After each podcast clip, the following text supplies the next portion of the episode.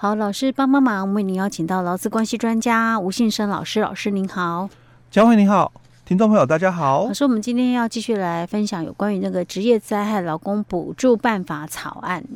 哎，对，我们上一集讲到那个呃，有关于那个职灾劳工的那个补助项目部分有四种嘛，一个是器具，嗯、一个是照护，对。还有失能跟死亡，对不对？欸、对。那我们有特别上一集有谈到那个器具补助跟照护补助的部分。嗯。那接下来我们继续谈什么失能的吗？对。嗯哼。好，我们接着就来看失能的一个补助的申请条件哦，跟一些给付的一个相关的一个规定哦。好。那在我们这个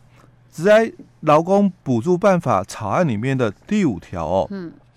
他就提到了哦，说这个被保险人遭遇这个职业伤病。那经请领本法第四十三条第一项及第二项的失能给付，其失能程度符合劳保的这个失能给付的这个标准的第三条附表所讲的第一级或第二级的失能项目，那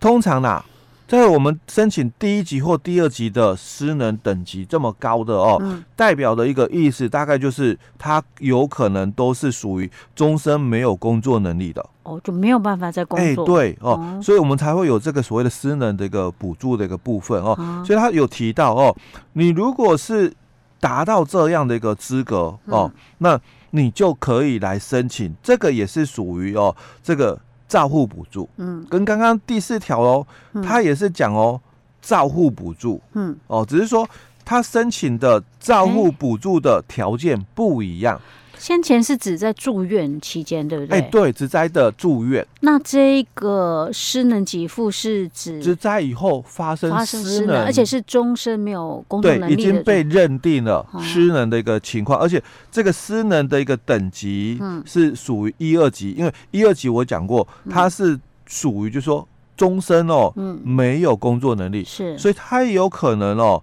就是他必须要有什么。专人来照顾，因为他已经可能就是终身没有工作能力，上或者是这个丧失哦，这个全部或部分生活自理能力的，所以他需要有人。严重的状态。哎，对，要有人帮他，就有一点像我们看护，对，需要请外外籍看护或者是哦。本籍看护有可能，嗯，哦，所以符合这个的哦才可以哦，所以他提到了就是说。前项的一个补助哦，自申请之当月起哦，嗯、按月发给新台币一万两千四百元哦，嗯、自应停止发给之当月止哦，嗯、那申请期间未满一个月的，以一个月计，那最多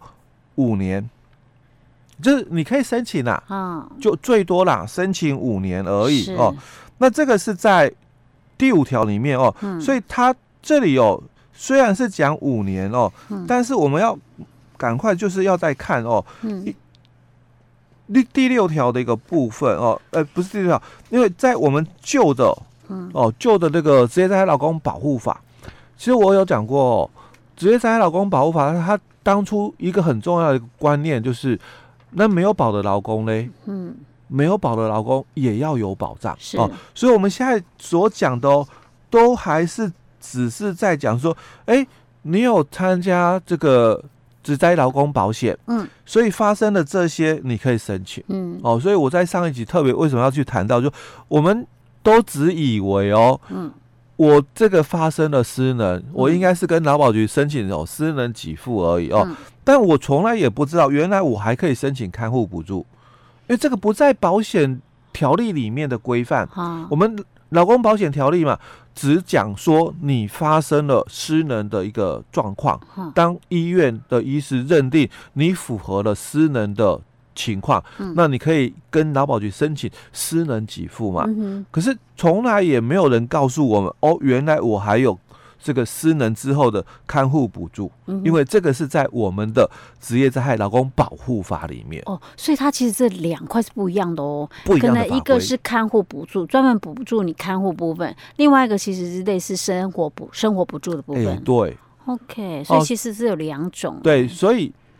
在。这一次的修法，它是把两个法案合并在一起。嗯，当然有些学者是觉得啦，嗯，这两个不同领域的法案，你把它放在一起恰当吗？可是如果你把它放在一起，我们就不会不知道说原来有两种可以申请、啊欸。对，对对我是以这个角度来看，我是觉得，那如果基于这样的一个理由的话，嗯、其实合并是比较好，是。因为大多数的人不知道权益，嗯、所以他领了劳保的给付，他不知道还有职灾劳工保护法的给付可以申请。是 OK，好。哦，那这是在第五条的一个部分哦，因为第四条它是讲说伤病哦，这个住院的一个期间哦的这个补助照护的一个补助。嗯，那第五条是讲说，你如果是职灾失能第一或第二级的，那你也可以申请哦，每个月大概一万两千四百元的给付哦。那这个给付最多五年哦。那我们接着是老师，老师，那你说的这是指？照护补助五年，对看护的意思哦。对，对那他的生活补助应该不止五年吧？哎、欸，就就是这个，其实它有很多，因为其实我们紫菜劳工保护法它的补助的一个项目的内容，真的真的非常多。因为我在想说，那万一这个职在老公他如果是还很年轻的状态之下就发生这种情形，嗯，可是他失能了，终身无工作能力，他只补助五年，嗯，他五年之后怎么办？哎、欸。但是确实啦，补助就五年而已哦。但是他这里哦，它有刚刚我们是讲其中的一种哦，因为在我们以前的职灾劳工保护法，它是把这些哦分成很多不同的名称。嗯。但是在这次的这个这个灾保法之后，它是把这些名称都通通合并为叫做照护补助了哦。那我们看第六条，它其实它是依据有不同的私能等级哦，它有不同的这个给付哦。嗯、那再来我们就看哦，第六条它是谈到，假如你是依照这个灾保法的第七十八条里面的第一项哦的规定来清理这个失能津贴的哦，那它的失能的等级是符合劳保条例里面的哦这个一。级或二级的哦，那这个失能的状态哦，一样哦，他有这个终身哦没有工作能力的哦，一样他也可以来跟这个劳保局哦申请这个照护的一个补助。那这个补助也是一样哦，那从他可以申请的这个当月哦，按月给付一万两千四百元哦，一直到这个应停止发给的当日止哦。那不到一个月就一个月计，那合计哦一样是五年为限哦。好，那这五六两条哦，它到底的差别是在哪里哦？对，我就正在看，因为我觉得它后面写的都一样啊。哎，对，看起来好像都一样，可是因为前面不太一样。对，你要去看，因为它两个哦符合依据不一样，一个是四十三条哦，那一个是七十八条，所以四十三条讲的就是职业伤害的。意外事故哦，那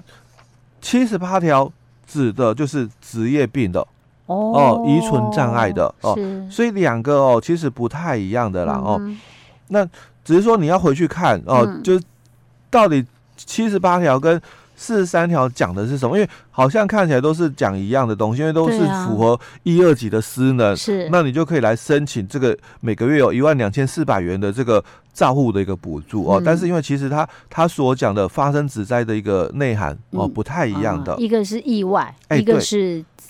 职业病，职业病的，对，讲简单一点就这么讲，哎，简单讲就是这么区隔哦。是，好，那接着我们就要来看的是第七条了哦，因为我们刚刚讲过。我们的职在劳工保护法，它是特别强调哦，有保险的劳工可以申请给付，没保险的劳工也可以申请给付哦。所以我们在第七条里面就，他就特别提到了，假如你是属于没有参加本保险，就是你没有参加这个劳工职业灾害保险哦的老公哦，那你在本法实施以后，如果遭遇职业伤病而导致失能的话哦。那你经请领哦，第八条的这个失能补助哦，那他的这个失能的程度符合了我们的劳保的刚刚所讲的一级或二级的失能条件，嗯、那也符合了终身没有工作能力，你可以来跟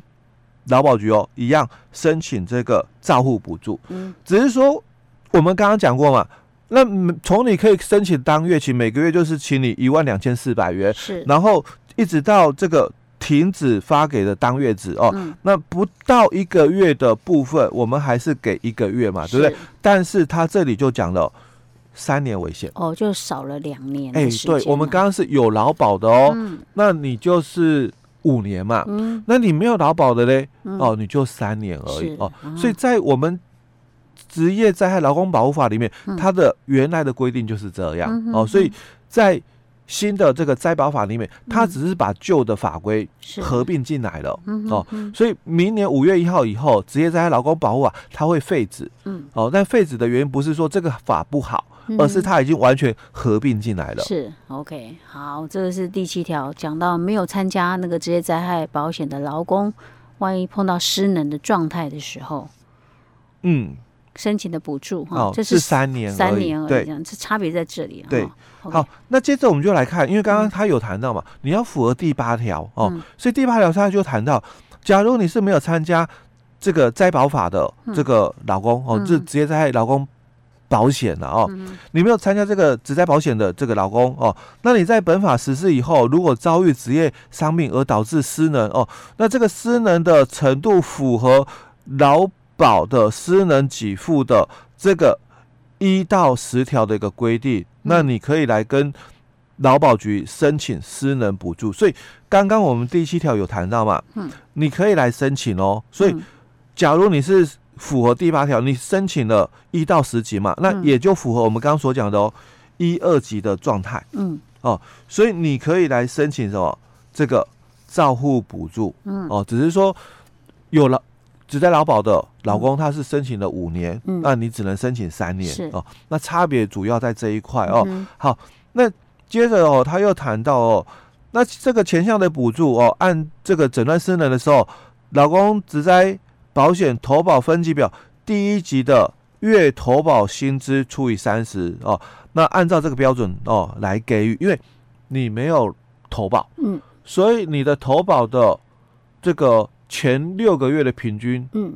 投保薪资你没有嘛？嗯、哼哼所以他就这里就讲，所以就依照什么？基本工资嘛。所以他的第呃第一级就是指基本工资，哎、欸、对对了。哦，因为他只能用这个，不然你说你的这个收入有多高，哦、所以你应该保多少？是。哦，很难讲，嗯、因为我们这个劳保它的给付是按前六个月的平均投保薪资，嗯，所以你有投保，当然这个基础有。是，但是因为你没投保嘛，所以基础怎么算？嗯，所以他就说，那就用基本工资算哦。所以老师，所以这个没有参加这个职业灾害保险的劳工，万一碰到这个就是职灾的时候，他有失能的状况，那有符合第一级到跟第二级，是没有终身没有工作能力，他一样有照护的一个补助，然后跟这个失能的补助，哎，对，也是两种，也是两种，没错。OK，好。这是特别来跟大家再补充说明一下哈。嗯，老师，我们今天先讲到这里。好。